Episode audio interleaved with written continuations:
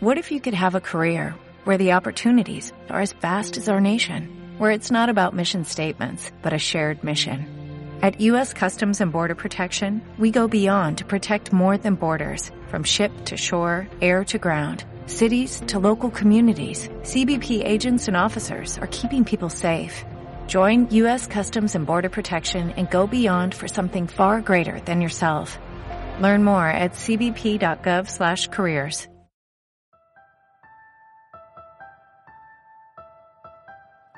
Quiero invitarles a abrir sus Biblias en Lucas capítulo 17. La semana pasada comenzamos una serie que llamamos Cinco Palabras del Evangelio para la Ciudad. Y a través de cinco grandes palabras estamos acercándonos más y más al Evangelio y sobre todo a cómo vivir el Evangelio y cómo evitar desviarnos hacia un falso Evangelio legalista o un falso Evangelio licencioso. Cómo el mismo Evangelio de gracia nos protege de esto. Y la palabra de hoy también empieza por G, es la palabra gratitud. Leemos en Lucas capítulo 17, leeremos desde los versos 7 hasta el verso 19. Estén atentos a esta narración que nos trae la palabra del Señor. Lucas 17, verso 7. Supongamos que uno de ustedes tiene un siervo que ha estado arando el campo, cuidando las ovejas. Cuando el siervo regresa del campo, ¿acaso se le dice, ven enseguida a sentarte a la mesa? ¿No se le diría más bien, prepárame la comida y cámbiate de ropa para atenderme mientras yo ceno? Después tú podrás cenar. ¿Acaso se le darían las gracias al siervo por haber hecho lo que se le mandó. Así también, cuando ustedes hayan hecho todo lo que se les ha mandado, deben decir, somos siervos inútiles. No hemos hecho más que cumplir con nuestro deber. Un día, siguiendo su viaje a Jerusalén, Jesús pasaba por Samaria y Galilea. Cuando estaba por entrar en un pueblo, salieron a su encuentro diez hombres enfermos de lepra. Como se habían quedado a cierta distancia, gritaron, Jesús, Maestro, ten compasión de nosotros. Al verlos, Jesús les dijo, vayan a presentarse a los sacerdotes. Resultó que mientras iban de camino, quedaron limpios, sanos. Uno de ellos, al verse ya sano, regresó alabando a Dios a grandes voces, cayó rostro en tierra a los pies de Jesús y le dio las gracias, no obstante que era samaritano. ¿Acaso no quedaron limpios los diez? preguntó Jesús. ¿Dónde están los otros nueve? No hubo ninguno que regresara a dar gloria a Dios excepto este extranjero levántate, vete, le dijo al hombre, tu fe te ha sanado. Esta es la palabra del Señor. Oremos, Padre, por favor enséñanos la gratitud. Que tu gracia transforme nuestros corazones llevándonos a una vida de gratitud, no a una gratitud mecánica y monótona, sino a un corazón que es protegido en el camino de la gracia. Que la gratitud sea un don en nuestra vida para protegernos de un cristianismo legalista y licencioso. Te lo pedimos por los méritos de nuestro Señor Jesucristo. Amén. ¿Qué tan agradecido o agradecida es usted?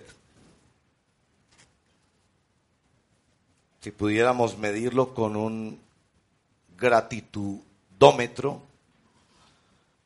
¿qué nivel daría para ti? Especialmente quisiera preguntar a los jóvenes, porque una de las características de la adolescencia, esa que se prolonga a veces hasta los 45, es la falta de gratitud. Dirían tus familiares y amigos que eres una persona agradecida. Las señoras dicen que las plantas son agradecidas. O a veces decimos de un electrodoméstico en casa que es muy agradecido. Para decir con eso como que funciona muy bien. Desde niño a nosotros nos enseñan a dar las gracias. A veces lo aprendemos de manera mecánica, como para vivir en sociedad. Pero nosotros sí le damos alto valor a la gratitud. De hecho, cuando a una persona, por ejemplo, la consideran en un lugar o en una ciudad que es una persona no grata, eso se consideraría la peor ofensa y el peor rechazo. El hermano Pablo, este famoso evangelista argentino, cuenta la historia de Karl Richter de Austria, un hombre que se casó siendo ciego, su esposa trabajó para él, lo amó, le sirvió, a los 20 años de matrimonio, este Carl, a través de una obra especial de Dios, fue sano de su ceguera. Cuando pudo ver a su esposa, le pareció que su rostro no era tan hermoso como él quería, así que se divorció. Cuando hablamos de, gratitud debemos pensar en dos niveles. Hay un nivel un poco superficial de la gratitud, como es el, dicen la reina Isabel, que es famosa porque dice gracias a todo. Y algunos decimos gracias por todo, gracias por todo. Mi esposa me critica porque en los semáforos vienen a tratar de limpiarnos los parabrisas y yo le digo, no, gracias, gracias. O me, me, que me una ayudita, no, muchas gracias, muchas gracias. Y está el famoso Pedro Vargas, no sé, pero no es Pedro Vargas el hermano de aquí de la congregación, yo le advertí, sino Pedro Vargas, el famoso tenor mexicano, que era muy conocido por decir, muy agradecido, muy agradecido, bueno, eso lo saben los viejitos. Pero hay un nivel más profundo de la gratitud. Es la gratitud que solo se debe a Dios y que es fundamental y que nos mantiene en humildad y que nos protege del falso evangelio. En la narración que acabamos de leer sorprende observar dos demandas de Jesús sobre la gratitud. En los versos 9 y 10, Jesús nos sorprende reprendiendo nuestra avidez nuestra hambre por aplauso, diciendo que si el siervo es un siervo y está trabajando, no hay por qué darle las gracias. Porque el Señor logra notar que nuestro corazón ha hecho de esta virtud cristiana. Un asunto como para masajearnos uno al otro el ego como en el cuento de Max Lucado, de Punchinello, y qué bonito tiene su vestido, ay, usted tiene unos bonitos zapatos, ay, usted tiene un hermoso pelo, ay, estoy...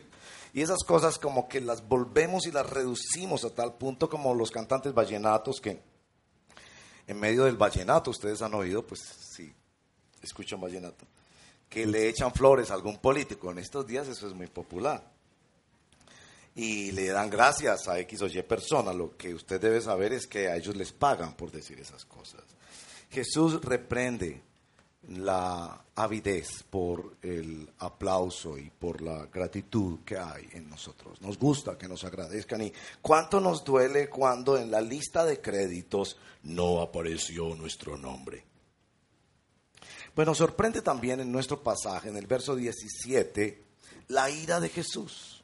Evidentemente Jesús está airado. Verso 8, ah, perdón, verso 17 ah, y 18. ¿Acaso no quedaron limpios los 10? ¿Dónde están los otros nueve? ¿No hubo ninguno que regresaba a darle gloria a Dios?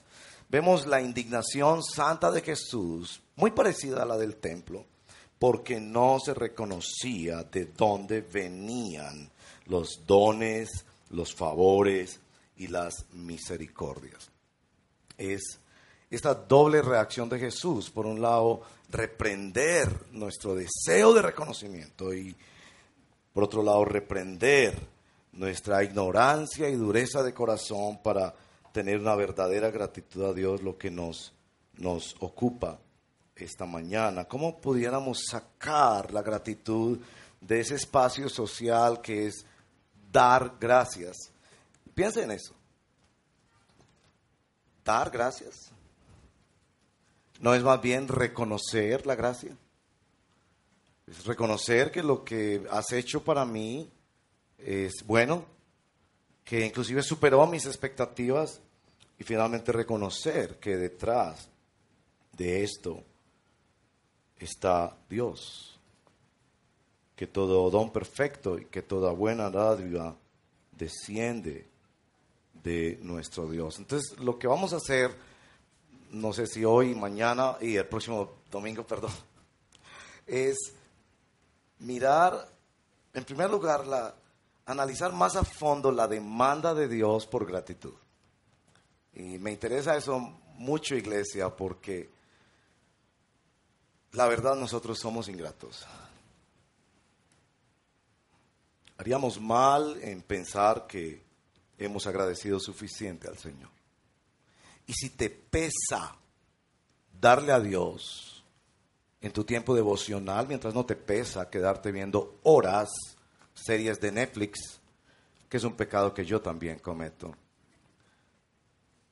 Si te pesa darle ofrendas y diezmos a Dios, pero no te pesa gastar en cosas que a veces no necesitas, pecado que también tengo yo. Si te pesa adorar a Cristo y sencillamente reconocerlo en medio de su pueblo y en medio de tu trabajo y en medio de tu casa y en la calle, pero no te pesa gritar y contarle a todo el mundo que tu equipo favorito de fútbol hizo un tremendo gol y ganó el partido. Pecado que también tengo yo. Entonces concluirás que tú eres absolutamente ingrato.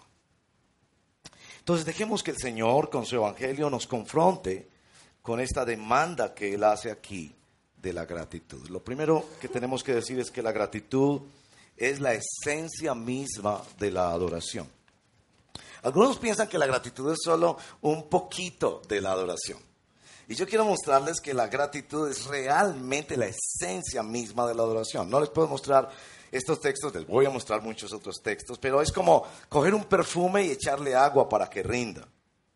Y en el momento en que nosotros le ponemos a nuestra adoración algo más que gratitud, nuestra complacencia con la canción muy hermosa, o nuestros sentimientos que se sienten extasiados, en ese momento estamos corrompiendo nuestra adoración, porque esencialmente la gratitud es la, el reconocimiento de la gracia de Dios manifestada en Cristo Jesús sobre todo, pero presente en nuestras vidas todos los días, cuidándonos, amándonos, guiándonos, aguantándonos, disciplinándonos. Una de las cosas más importantes que nuestro texto nos quiere decir esta mañana es que solo Cristo puede medir nuestra gratitud. Él tiene todo el derecho a interrumpir nuestra hambre de gratitud, de que nos reconozcan lo que hemos hecho. Y Él tiene todo el derecho a decir cuándo realmente nuestra gratitud es correcta. Y aquí la ira del Señor se da precisamente porque solo el 10%, el 10% reconoce que esto es un acto de la soberana gracia del Señor. es que Jesucristo en nuestro texto representa a Dios. Es Dios hecho hombre.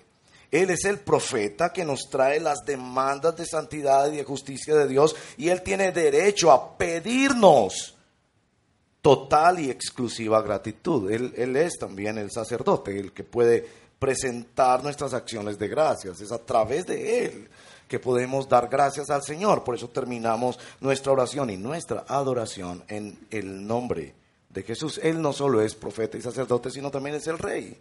Es el único que puede recibir realmente la gratitud y la adoración de nuestra parte. Les voy a mostrar unos textos en la escritura y hoy más que nunca quisieran tener su dispositivo encendido en una Biblia o tener una Biblia en sus manos, porque voy a hacer un, recorrido por unos 10, 12 pasajes bíblicos para mostrarles unas cosas sobre la gratitud, porque es un gran tema bíblico y porque no vamos a poder vivir bien el Evangelio, a menos que entendamos este componente de la gratitud. Somos protegidos del Evangelio legalista y del Evangelio licencioso, falsos evangelios y de todas sus manifestaciones, algunas son muy light a propósito.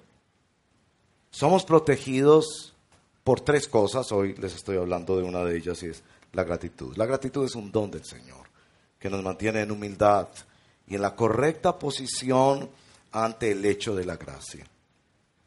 La primera cosa que vamos a decir es que Dios es el único que realmente merece toda gratitud. Vayan conmigo a Apocalipsis 7, 9 al 12. Estas visiones extraordinarias del fin de la historia, donde se abren los secretos de la historia y por fin científicos, artistas, filósofos, el pueblo de Dios entenderá las cosas que todavía no entienden, pero ya de una manera visible y clara ante sus propios ojos, para su salvación o su condenación. Apocalipsis 7, 9 al 12 dice, después de esto miré y apareció una multitud tomada de todas las naciones, tribus, pueblos, lenguas. Era tan grande que nadie podía contarla. Estaban de pie delante del trono y del cordero, vestidos de túnicas blancas y con ramas de palma en las manos. Gritaban a gran voz, la salvación viene de nuestro Dios que está sentado en el trono y del cordero. Todos los ángeles estaban de pie alrededor del trono, de los ancianos, de los cuatro seres vivientes, se postraban rostro en tierra delante del trono y adoraron, adoraron a Dios, diciendo, amén. Miren la lista. La alabanza, la gloria, la sabiduría, la acción de gracias, la honra, el poder y la fortaleza son, la nueva traducción viviente dice, pertenecen a nuestro Dios, no por un momento de la historia, por los siglos de los siglos. Dios es el único que realmente merece toda la gratitud. Si yo te doy a ti un pedazo de pan, yo te estoy dando un pedazo de pan que yo recibí también. Podré estar dando de gracia, pero estoy dando de gracia lo que recibí de gracia. Por eso el texto enfatiza entre esa lista, en el momento cumbre de la historia, donde se revelarán los secretos, que la gratitud le pertenece solo a Dios. Segundo texto, Dios juzga a la humanidad por su ingratitud. Segundo de Timoteo, capítulo 3, verso 1 al 5, un texto maravilloso que también describe tiempos futuros como los que estamos viviendo. Ahora bien, Segunda de Timoteo 3, 1 al 5. Ten en cuenta que en los últimos días vendrán tiempos difíciles. La gente estará llena de egoísmos y avaricias. Serán jactanciosos, arrogantes, blasfemos, desobedientes a los padres, ingratos, impíos, insensibles, implacables, calumniadores, libertinos, despiadados, enemigos de todo lo bueno, traicioneros, impetuosos, vanidosos y más amigos del placer que de Dios. Escucho esto. Aparentarán ser piadosos pero su conducta desmentirá el poder de esa piedad. Con esa gente ni te metas. ¿Cómo es de terrible estar al lado de personas ingratas? Que quizás por su dolor, por su servicio pasado, por sus ambiciones, uno siempre les queda debiendo. Me acuerdo el, muchacho que iba a la iglesia y recibía todas las mañanas, de mano de una hermana tan piadosa, todas las mañanas, café con leche y pan. Un día no había pan. Y le dio solo café con leche. Le dijo, amigo, solo tenemos café con leche. El hombre vociferó, pataleó. Yo tuve que salir a la calle a calmarlo y a ver si había que llamar la policía. No aguantó que un tiempo le dieron pan y café y que en otro tiempo le dieran solo café. En los postreros días vendrán personas ingratas y note que se pone en el mismo nivel de otra cantidad de problemas gravísimos de la humanidad. Romanos 1, 18 al 23, describe de una manera muy profunda, muy incisiva, el problema humano como un problema esencialmente de adoración, de ingratitud. Romanos 1, 18 al 23. Ciertamente nos dice Romanos 1, la ira de Dios viene revelándose desde el cielo contra toda impiedad e injusticia de los seres humanos que con su maldad obstruyen la verdad. Vamos a ver si sale ahí en la pantalla. ¿Será que sale, muchachos, el, texto? Romanos 1, 18 en adelante. Quiero que miren eso muy bien. La ira de Dios se revela. Si no, búsquenlo en sus equipos. Les dije, hoy más que otros días van a decir, ay, qué tan bueno yo tener una aplicacióncita en mi celular como Bible Gateway o YouVersion, YouVersion o una de esas donde usted en su propio celular puede tener la Biblia. Muy bien, verso 19. Me explico. Lo que puede conocerse acerca de Dios es evidente para ellos, pues Él mismo se lo ha revelado, porque desde la creación del mundo, las cualidades invisibles de Dios, es decir, su eterno poder y su naturaleza divina, se perciben claramente a través de lo que Él creó, de modo que nadie tiene excusa, a pesar de haber conocido a Dios no lo glorificaron como a Dios, ni le dieron gracias, sino que se extraviaron en sus inútiles, estériles razonamientos y se les oscureció su insensato corazón, aunque afirmaban ser sabios, se volvieron necios y cambiaron la gloria, la gratitud a Dios inmortal por imágenes que eran réplicas del hombre mortal, de las aves, de los cuadrúpedos y de los reptiles. Dios juzga a la humanidad por su falta de gratitud. En tercer lugar, Dios demanda que toda la humanidad le rinda gratitud. En el Salmo 50 me sentí inclinado, pero finalmente nos decidimos para la liturgia de esta mañana por el Salmo 100, pero pensé mucho durante la semana que debimos haber leído ese Salmo 50, solo que es un poco más denso. Pero el Salmo 50 tiene toda una discusión en cuanto a qué es lo que, qué es lo que Dios le pide al hombre. Y en el verso número 14 y 15, después de decirle que Él es el dueño de toda la naturaleza, que si tuviera hambre, Él no nos lo diría a nosotros, si tuviera sed, no nos lo diría a nosotros, porque Él es dueño de todos los ríos y de todos los mares. Verso 14 y 15 de Salmo 50. Ofrece a Dios tu gratitud, cumple tus promesas al Altísimo. Invócame en el día de la angustia, yo te libraré y tú me honrarás. Y en el verso 22 y 23 del mismo Salmo, ustedes se olvidan de Dios. Muy interesante. La ingratitud es un asunto de la memoria, de olvidarse de Dios. Consideren lo que he dicho, de lo contrario los haré pedazos y no habrá quien los salve. Quien me ofrece su gratitud me honra. Y estos paralelismos hebreos que ayudan a entender cómo es que opera la gratitud. El que enmienda su conducta, le mostraré mi salvación. Sí, porque nacemos naturalmente ingratos, desconociendo las misericordias de Dios, pero el Evangelio nos lleva a enmendar nuestra conducta en qué? En acciones de gratitud. En cuarto lugar, Dios demanda que sus hijos demos gratitud en todo. Efesios 5, 19 y 20. Anímense unos a otros con salmos, himnos, canciones espirituales. Canten y alaben al Señor con el corazón, dando siempre gracias a Dios el Padre por todo siempre por todo, dando gracias en el nombre del Señor Jesús.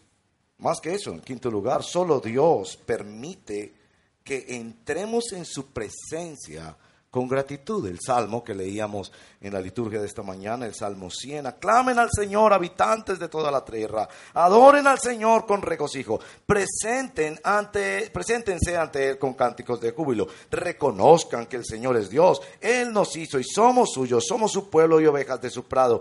Entren por sus puertas con acción de gracias vengan a sus sabios con himnos de alabanza, denle gracias, alaben su nombre. ¿Por qué? Porque el Señor es bueno y su gran amor es eterno y su fidelidad permanece para siempre. El salmo anterior, el salmo 95, un par de páginas atrás, verso 1 y 2. Cuán bueno es el Señor, cuán bueno, Señor, es darte gracias y entonar, oh Altísimo, salmos a tu nombre. Proclamar tu gran amor por la mañana y tu fidelidad por la noche. Dios demanda ser adorado y nos dice que solo podemos entrar. Y, tal vez ese es tu problema para conocer a Dios. Que tú pretendes que Dios se te revele a ti entrando con una actitud demandante ante Dios. Sigue haciéndolo, pero te indico por la palabra de Dios que no vas por buen camino. Hemos de dar gracias inclusive de las situaciones más difíciles porque sabemos que en medio de ellas Dios actúa y a través de ellas Dios actúa. Sexto lugar, Dios pone la gratitud como el fin último de la misión cristiana. libro de John Piper que dice que todas las naciones le alaben, él dice que las misiones existen porque no hay adoración. Segundo de Corintios capítulo 4 verso 15. Déjenme solo leerle este texto. Todo esto es por el bien de ustedes, para que la gracia que está alcanzando a más y más personas haga abundar la acción de gracias para la gloria de Dios. ¿A qué van a ir Milton y su esposa y su niña a servir en una comunidad de indígenas? Para que haya más acciones de gracias a Dios.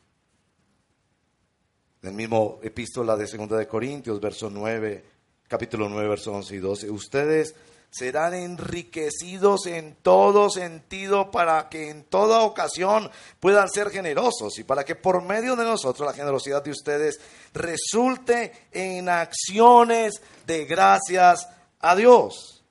Y el verso 12, esta ayuda que es un servicio sagrado no solo suple las necesidades de los santos, sino que también redunda en abundantes acciones de gracias a Dios. El objetivo de la misión cristiana es finalmente que más gente se una a la adoración de gratitud a Dios. Nosotros no estamos aquí para crecer una iglesia y crecer un nombre, una institución y que hablen de nosotros, no. Estamos aquí para que más gente dé gracias a Dios. Por último, Dios declara que la misma gratitud debe ser por medio de Jesucristo. Y esto nos regresa un poco a nuestro texto, pero déjenme leerles también Colosenses capítulo 3, verso 17. Y todo lo que hagan de palabra o de obra, háganlo en el nombre del Señor Jesús, dando gracias a Dios el Padre por medio de él. Esto es muy importante porque siempre nuestra, nuestra adoración y nuestra gratitud estará contaminada de nuestros propios intereses y deseos. Así que necesitamos pedir que sea el Señor Jesucristo quien nos permita um, presentar gratitud delante de Dios. ¿Cómo les parece leer todos esos textos de la Escritura? Cuando el Señor reacciona en el texto que hemos leído en Lucas 17, diciéndoles no esperen gratitud y enojándose para decir, ¿por qué no hay más gratitud a Dios? Él está tomando el lugar de Dios en la historia y observando que Él tiene todo el derecho a recibir. Él es el dueño de toda la gratitud y las acciones de gracias. Ahora, ¿cómo les pongo yo esto a ustedes como una ilustración? Esta es mi ilustración. Imagínense que Juan me envía a mí un regalo con Pedro. Y Pedro viene y me trae ese regalo a mí. Resulta que cuando Pedro me trae el regalo, Juan también está presente. Digamos que ese regalo es cualquier cosa, una camisa, por decir algo. Y yo recibo de manos de Pedro la camisa. Y yo le digo a Pedro, oh Pedro, porque como los seres humanos nos, nos alimentamos mucho de la gratitud de los demás. Eso es lo que Jesús quiere reprender. Oh, Pedro, gracias por esta camisa.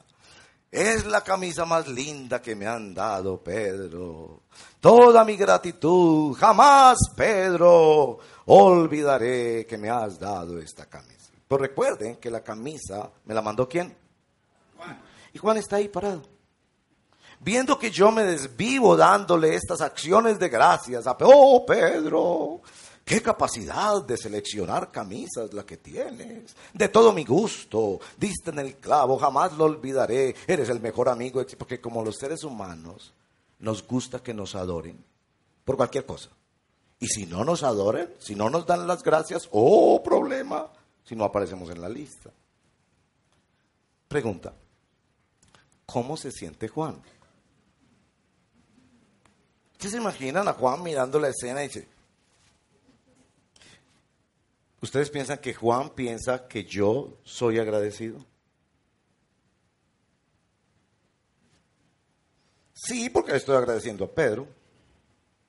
No, porque no estoy reconociendo realmente. Ahora, Pedro, cuando escucha estas alabanzas, oh, qué camisa tan hermosa, tienes un gusto extraordinario, diste en el clavo, nunca, ¿cómo se siente Pedro? Muy bien, ¿cierto? Porque es que a los seres humanos nos gusta que nos adoren. Oh, que nos soben el ego. Oh, qué camisa. Cada palabra que yo le digo a Pedro le llega como un bálsamo, con toda la dulzura. Oh, qué tan maravilloso. Pregunta, ¿está bien que Pedro se sienta así? Pregunta, ¿le ayuda a Pedro sentirse así? No. Pedro debería pararme en mis alabanzas y decirme, perdón, perdón, perdón, un momento, un momento, un momento.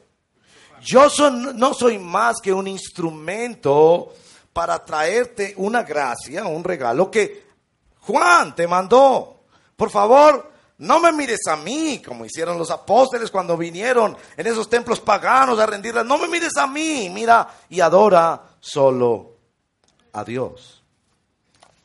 Ahora, la, la demanda de Dios por gratitud es muy importante para nuestra vida cristiana.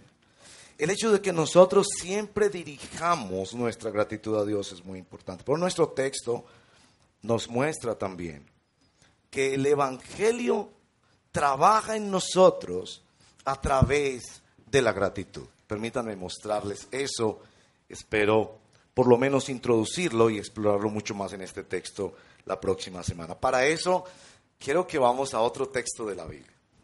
Entonces, no lo hago así siempre, ¿verdad? Pero hoy era el día de desempolvar y aprender que Hebreos está en el Nuevo Testamento y que los salmos están pues en la mitad de la Biblia y muy bien, ahí vamos aprendiendo a buscar en la Biblia. Hebreos capítulo 12, versos 28 y 29.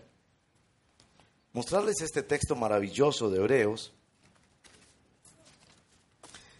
y después tratar de mostrarlo en la vida de este hombre que vino al Señor Jesús a dar las gracias. Porque la escena se nos pinta con muchos elementos que muestran el poder de la gracia de Dios desatando la gratitud del cristiano y protegiéndolo de vivir un falso evangelio. Pero es necesario que les muestre esto en Hebreos porque es muy, muy importante sobre el tema de la gratitud. Hebreos capítulo 12, verso 28 y 29, pero vamos a leer después en el capítulo 13, verso 1 al 6. 12, 28 y 29. Así que nosotros, viene después de una larga explicación de la grandeza de lo que hemos recibido en Cristo. Así que nosotros que estamos recibiendo un reino inconmovible, seamos qué? Agradecidos. Punto. Inspirados por esa gratitud, adoremos a Dios. La Reina Valera dice, sirvamos a Dios como a Él le agrada, porque está aclarando que es posible servir a Dios en formas que a Él no le agradan con temor reverente porque nuestro Dios es fuego consumidor. Hasta ahí noten que el reino inconmovible que hemos recibido de nuestro Dios se debe vivir en la gratitud y que esa gratitud nos moviliza para que sirvamos a Dios. Y por eso en el capítulo 13, la Biblia no fue escrita con esos números, un texto de corrido, empieza a hablar de unos aspectos de la vida cristiana que no se pueden vivir bien a menos que entendamos la lógica de la gratitud en nuestras vidas. Porque déjeme decirle de una buena vez, si usted piensa que es más lo que usted da que lo que usted recibe, usted no ha conocido la gracia de Dios. Y ese es el problema número uno en las relaciones interpersonales.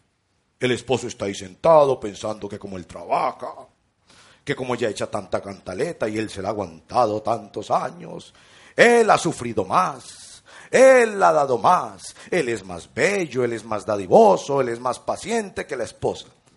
Y eso destruye las relaciones personales. A menos que tú reconozcas que es más lo que tú has recibido que lo que tú has dado, no estás en contacto con la gracia de Dios, mi amigo, todavía. Entonces, en nuestro texto nos dicen que ese reino inconmovible que hemos recibido se puede vivir solamente y servir de manera que se agrade a Dios solamente cuando entendemos que es mucho más la gratitud que debemos que cualquier otra cosa en nuestras vidas. Y todos estos factores que nos va a explicar capítulo 13, verso 1 al 6, dependen esencialmente del trabajo que hace la gracia en nosotros para convertirnos en personas agradecidas.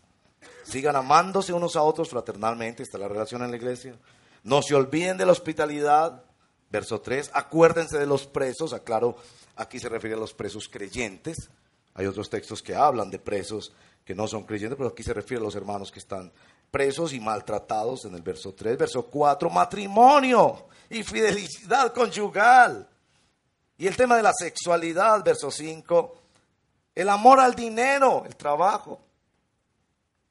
Todo esto depende de qué tan agradecidos estamos de tener un Dios, final del verso 5, que nos ha dicho, nunca te dejaré, jamás te abandonaré.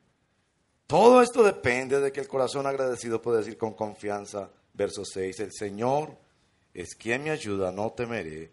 ¿Qué me puede hacer un simple mortal? El Evangelio de la Gracia se vive como el Evangelio de la gratitud. ¿Qué es lo que pasa en nuestro texto de Lucas capítulo 17? Volvamos a ese texto para terminar. Diez fueron sanos. Ahora, por favor, no piense que los diez fueron desagradecidos. Ellos no se definirían así. Si usted coge los nueve que no regresaron a Jesús y le pregunta, oye, tú eres un desagradecido, él diría, no, no, no, no.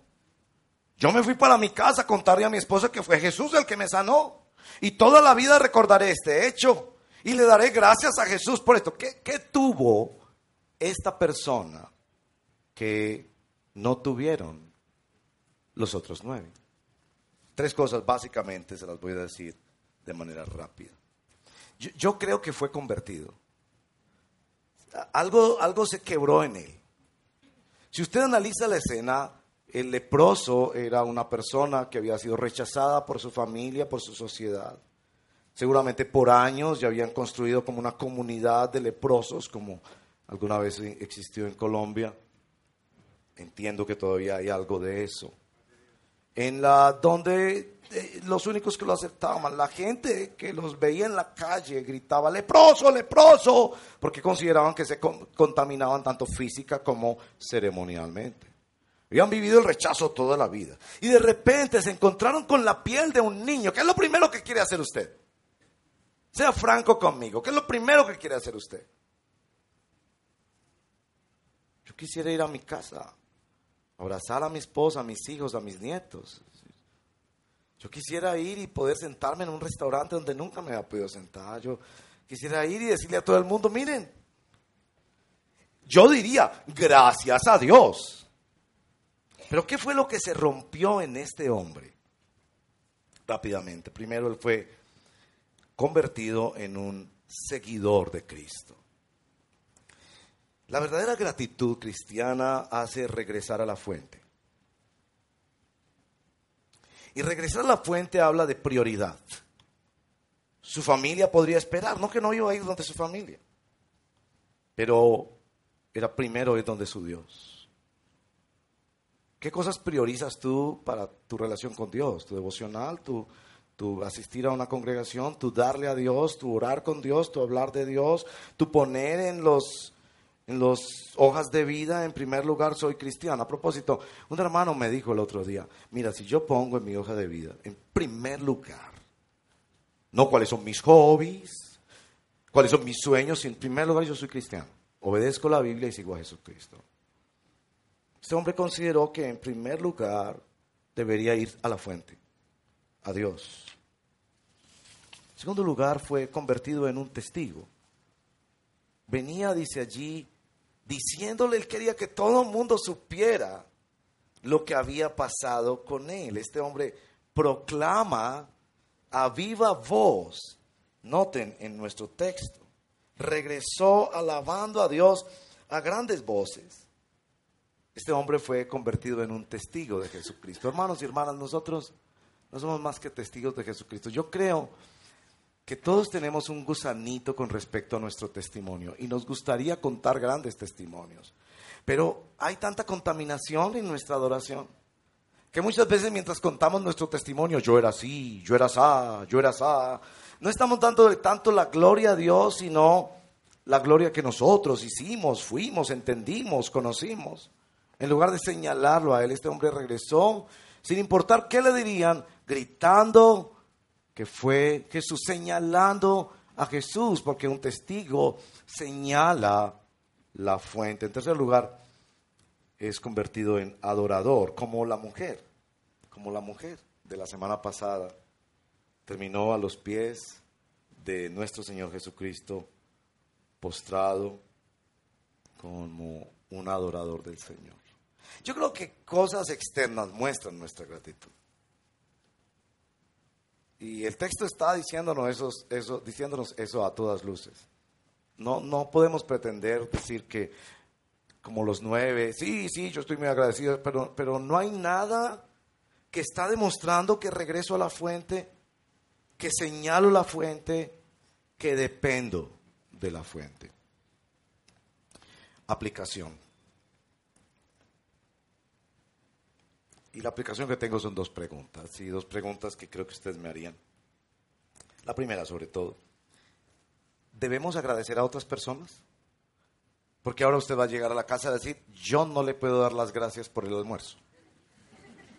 Porque ese almuerzo viene del Señor. Entonces yo le voy a dar las gracias al Señor porque en la iglesia me dijeron que hay que ir a la fuente, que hay que señalar la fuente y que hay que defender de la fuente. Entonces no espere que yo le voy a dar gracias por el almuerzo.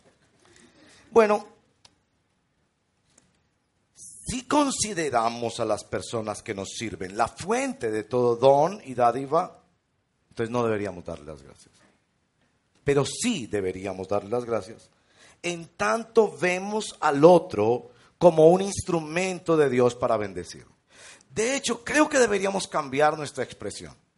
Y en lugar de decirle, mamá, gracias por ese almuerzo, decirle, mamá, yo le doy gracias a Dios por tu vida, que te usa para bendecirme a mí. ¿Suena? La segunda pregunta, sí es un poco largo, yo sé. Pero el problema es que somos manipulados, extraviados y caemos en idolatría cuando pensamos que la fuente es mi esposa, que la fuente es mi empresa, que la fuente es el banco. Y es eso lo que nos corrige en el camino de la gracia. La segunda pregunta, ¿cómo la gratitud nos guarda en el Evangelio de la Gracia? Rápidamente. Nos mantiene humildes. Nos mantiene reconociendo que es más lo que hemos recibido que todo lo que podamos dar, porque hay gente que vive del pasado. Yo hace 10 años serví tres tintos y espero que toda la vida me den gracias por eso.